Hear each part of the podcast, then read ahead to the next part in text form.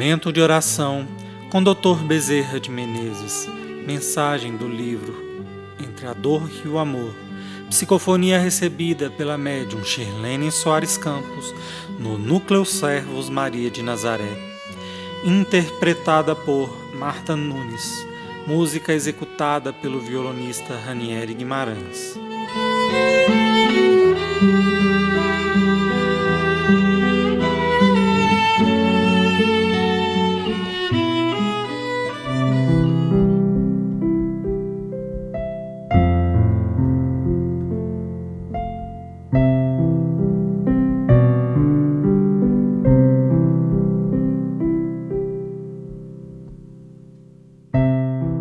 Processo de cura. Vocês sabem que possuem órgãos fundamentais dentro do seu corpo e que cada um deles tem uma função importante. Vocês conhecem perfeitamente as manifestações do coração, as reações do fígado, do pulmão e do estômago. No entanto, eles não são visíveis aos seus olhos. Todos esses órgãos estão cercados por uma massa de cartilagem compondo uma estrutura que faz com que o organismo possa funcionar com saúde. Alguns órgãos, todavia, podem apresentar determinada doença, independentemente da idade, porque as enfermidades se manifestam de várias formas, em várias épocas da vida. Em muitas situações, de forma kármica ou adquirida pelos nossos maus hábitos na vida.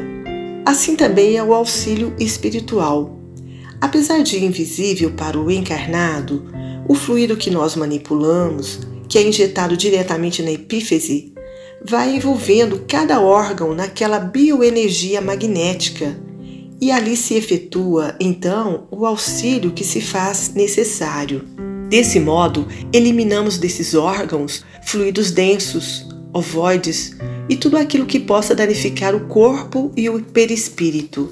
O que nós chamamos de médios curadores nada mais representam do que instrumentos, porque na verdade são os fluidos que trazemos, que manipulamos, inclusive o fluido vital, por meio de aparelhos, por meio da força de nossa vontade, que realizam esse processo de socorro ao equilíbrio orgânico.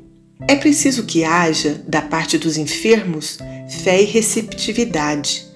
Da parte dos doadores, que são os que estão na sustentação do trabalho espiritual ou que aplicam o passe, é necessária uma grande dose de desprendimento e de amor.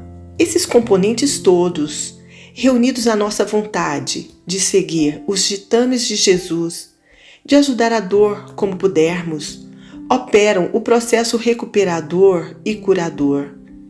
Entretanto, a melhora dependerá sempre de cada um do seu traçado kármico, da sua confiança, da sua ânsia de crer, de se renovar e crescer. Para se curar o corpo, tem que se curar primeiro o espírito, fonte das emoções, instrumento que traz as marcas do ontem, nos resgates renovadores do hoje. Que a paz nos envolva a todos.